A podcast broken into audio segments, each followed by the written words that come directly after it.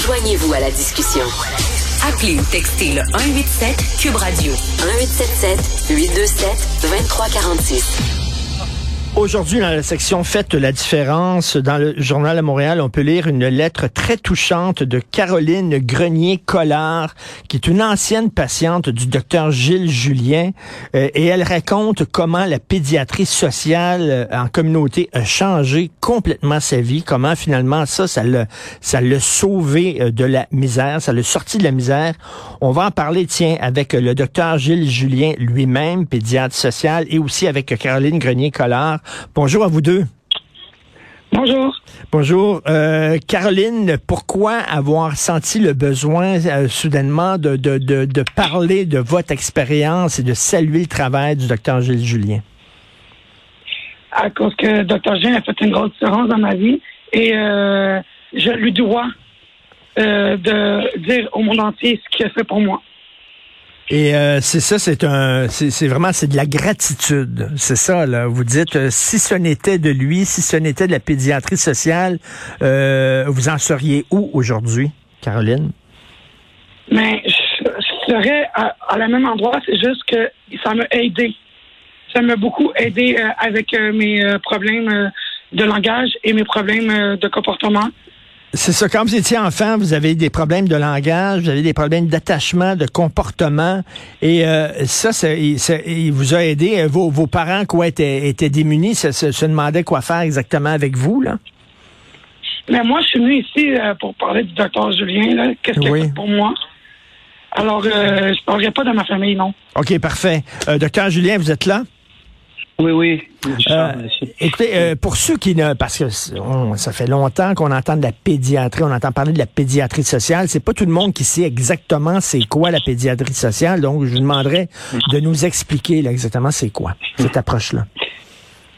En fait, c'est assez simple. C'est une approche de, de médicale. On fait de la médecine sociale. C'est essentiellement, c'est de la médecine mais de proximité, de grande proximité avec les populations plus vulnérables, avec une approche qui est qui est très bien, bienveillante dans le sens où on, on, on s'apprivoise, on devient comme une deuxième famille, puis là, on passe à l'action. Caroline, c'est euh, intéressant, Caroline, parce que c'était un cas relativement facile parce qu'elle était appuyée beaucoup par son clan familial. Dans okay. on, puis dans plusieurs autres régions, il y a des clans. Et son clan familial était très protecteur. Nous, on est venu combler des, des difficultés. Il y avait des difficultés okay. de développement. Donc, on est venu travailler ça, mais en lien avec le clan familial. Donc, ça confirme beaucoup que quand on travaille avec les milieux, avec leurs forces, c'est ce qu'on fait, là, on amène la médecine, on démocratise la médecine pour les problématiques complexes qui nuisent au développement du cerveau. Et de, de, en gros, c'est ça. Là. Je sais pas si c'est assez clair, mais... Oui, oui, mais docteur Julien, c'est que vous considérez pas les, les, les, le clan familial, comme vous dites, comme des ennemis que vous devez combattre. Là. Vous travaillez avec ces gens-là. Ben, absolument. Ça a été une révélation pour moi quand je suis arrivé dans Schlaga. Ces clans-là, la puissance qu'il y avait pour protéger les enfants, pour faire avancer, mais avec pas d'outils. Donc, nous, on est arrivé avec des outils. Euh, et, ils choisissent les outils. Hein, on les impose pas. C'est une autre façon de faire.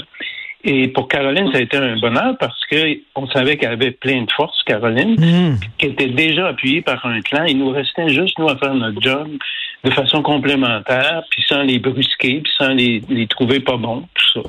Et Donc, c'est vraiment une approche très et Caroline, euh, Caroline, vous avez 31 ans aujourd'hui. Vous avez été suivie en pédiatrie sociale euh, à 3 ans, de 3 à 18 ans. Vous alliez voir euh, les, ces gens-là, quoi, une fois par semaine, deux fois par semaine? Comment ça se passait? Mais moi, en réalité, j'ai été suivie de deux mois à 18 ans. OK. Et euh, moi, j'allais chez Dr. Julien, même quand que j'avais pas mes rendez-vous, j'allais quand même euh, aux activités qui, que docteur Julien donnait en haut avec euh, des, euh, des, des, éducateurs super formidables. Euh, je faisais des activités avec eux, je faisais de l'aide aux devoirs. J'étais vraiment chez le docteur Julien tout le temps. Vous avez commencé bébé, là? Oui, à deux mois. Mon à premier deux... vaccin, c'est avec le docteur Julien. Ah oui, euh, docteur Julien, est-ce que c'est courant, ça, de commencer avec des enfants aussi jeunes que ça? Ben effectivement, puis notre souhait, c'est de commencer encore plus tôt que ça pendant la grossesse. On essaie de, ben il y a de la périnatalité sociale qui existe, qui est, qui est c'est intéressant aussi. Euh, on, souhaiterait, nous, être présents, de, on dit de moins neuf mois euh, jusqu'à l'adolescence puis la vie adulte. Pas de façon, pas de continu, de façon intensive quand il y a besoin, puis quand ils, ont besoin de nous.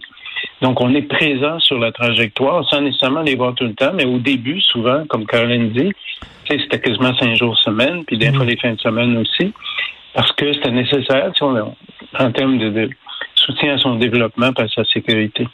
Et euh, Caroline Grenier-Collard, vous écrivez, là, vous venez de, du quartier Hochelaga, euh, Maisonneuve, et euh, ce que vous dites, c'est qu'il faut pas regarder ces gens-là de haut, en disant il n'y a rien à faire avec eux, c'est des gens qui sont pauvres, etc. On peut pas les sortir dans leur milieu.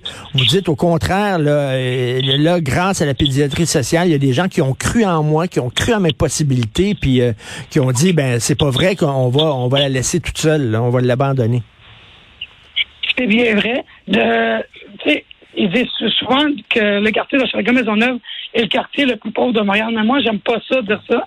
Car euh, oui, on a des difficultés à nous, mais on a aussi beaucoup plus de qualité que de la difficulté. Et donc, c'est un quartier que vous avez aimé. Vous habitez encore à Maison Maisonneuve? Oui. Puis je vais y rester toute ma vie. OK. Puis vous trouvez, vous êtes un peu tanné de, ce regard un peu méprisant, un peu condescendant, hautain sur votre quartier, c'est ça? Oui. Et Monsieur Docteur Julien, euh, à deux mois, ça veut dire que les parents déjà considéraient que leur enfant avait un problème et avait besoin d'aide. C'est pas vous qui, c'est pas votre gang qui allait dans les maisons en disant ben là on va prendre votre enfant puis on va en prendre soin. C'est qu'il y a des gens de la famille qui sont allés vous voir. Oui, puis des fois c'est le voisinage qui, qui, qui amène des familles parce que tu sais, on a quand même une, une bonne réputation dans le sens qu'on ils savent qu'on n'appellera pas la DPJ pour rien. Qu'on, si on appelle la DPJ, ça va être avec leur consensus. Ça, va. C'est, un, un, espèce d'échange. Nous, on a des connaissances, on veut les partager. Euh, puis ils choisissent là-dedans ce qu'ils ont besoin. Puis en général, les parents, ils savent exactement ce qu'ils ont besoin. Puis dans quelle mesure on peut augmenter la protection localement avec nos propres moyens, puis à quelle mesure on peut supporter le développement des enfants. Tu sais, des fois, c'est un exemple facile un enfant de trois ans, le, parent vient euh, pour un, problème de comportement, disons que le bébé pleure pour rien, puis euh, tout ça.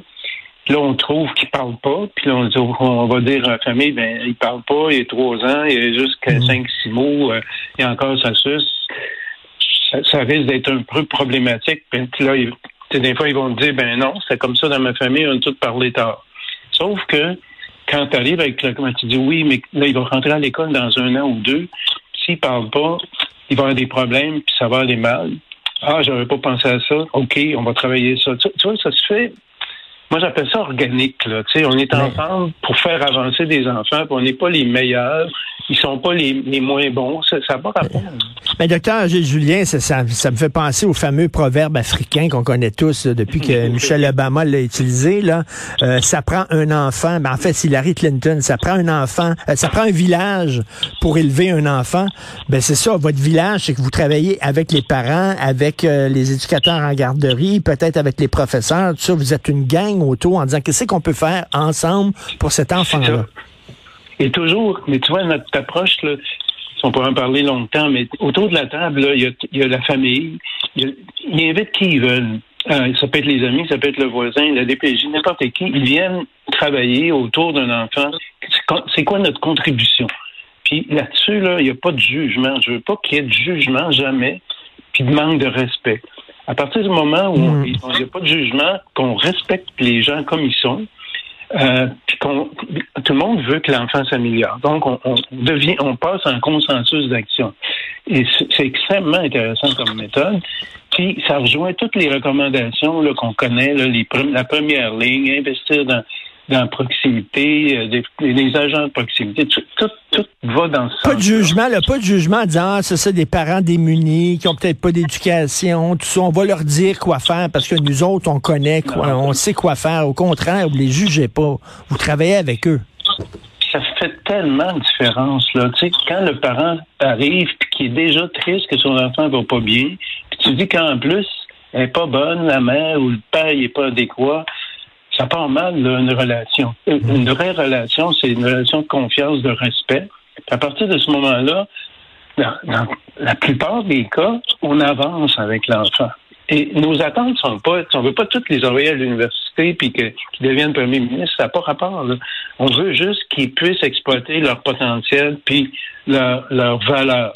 Et, à partir de là, on compose une société meilleure, c'est simple. Et Caroline, vous avez 31 ans aujourd'hui. Est-ce que vous continuez à voir de temps en temps Docteur Julien? Oui, euh, oui, je continue toujours. Et euh, dans le fond, il est suivi par mon fils. Euh, mais mon fils, le. Ah oui? Oui, euh, c'est le pédiatre de mon fils aujourd'hui. OK. Et euh, mon fils a 5 ans. Et euh, il suit mon fils, puis j'ai amplement confiance. Ben, ça doit faire du bien, docteur Julien, d'avoir cette gratitude-là de gens qui continuent à vous voir puis qui vous disent merci, puis vous l'avez vu, elle toute bébé, bébé puis là, de voir que c'est une femme indépendante, autonome, puis qui peut même prendre soin d'un enfant, ça doit faire chaud au cœur. Ben, ça me fait clairement plaisir. Puis je vois l'évolution, tu sais, de, de, de, petit euh, Caroline, il va bien, il n'y a, pas de gros problème. Puis Caroline est impeccable, tu vois. Ça, ça c'est un bonheur. Puis j'ai la chance de vivre ça parce que mes plus vieux patients, ils doivent ils approchent de la cinquantaine. Ah oui. Euh, donc, ils ont des bébés, des, des petits, petits bébés, mais c'est un plaisir. C'est pour ça que je suis encore en pratique clinique, parce que c'est tellement un bonheur de vivre ça. Et docteur Julien, chaque année, il y a la guignolée, justement, pour les cliniques du docteur Julien. Est-ce que c'est bientôt ça ou c'est, c'est passé? Euh, c'est demain, c'est samedi, en fait. C'est demain? oui. Là, j'essaie de ne pas être malade, là, que okay. pas peu COVID.